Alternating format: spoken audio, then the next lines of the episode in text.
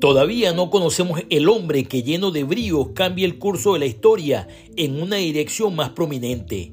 Siempre hay un antes y un después de las cosas. Todos sabemos que estos héroes deportivos tuvieron limitaciones que pudieron quitarle sus bríos, pero las debilidades terminan siendo el combustible que los hace extraordinarios.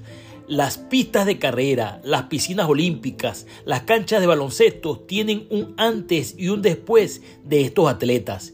Si quieres ser esa persona, tienes que hacer tus sacrificios. Moverte en la dirección correcta requiere de ti los bríos necesarios para hacer un antes y un después. Esfuérzate, esforcémonos por nuestro Dios y las ciudades de nuestro Dios y haga Jehová lo que bien le parezca. Adelante, líder 4x4.